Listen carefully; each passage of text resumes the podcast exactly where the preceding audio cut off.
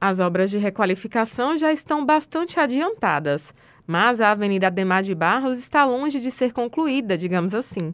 Não pelas intervenções feitas pela Prefeitura, mas pelo nome que pode vir a ter. Oficialmente, o vereador Augusto Vasconcelos explica que Ademar de Barros não tem relação com Salvador. Ademar de Barros é um político tradicional do estado de São Paulo, foi governador daquele estado, de modo que Ademar de Barros não tem nenhuma conexão com o nosso estado, com Salvador, com a Universidade Federal da Bahia. Um movimento iniciado por um estudante da Universidade Federal da Bahia há nove anos tenta mudar o nome da avenida.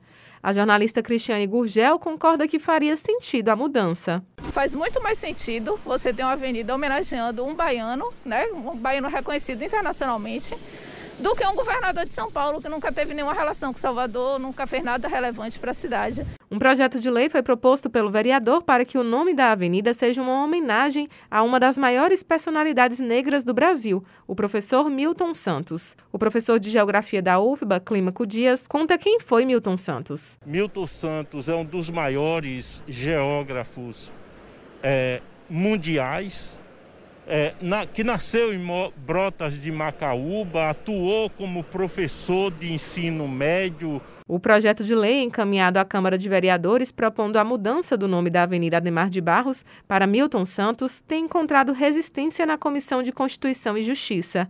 A alegação é de que já existe uma rua em Salvador com o nome do professor e geógrafo. Não seria a primeira vez que a localidade é rebatizada.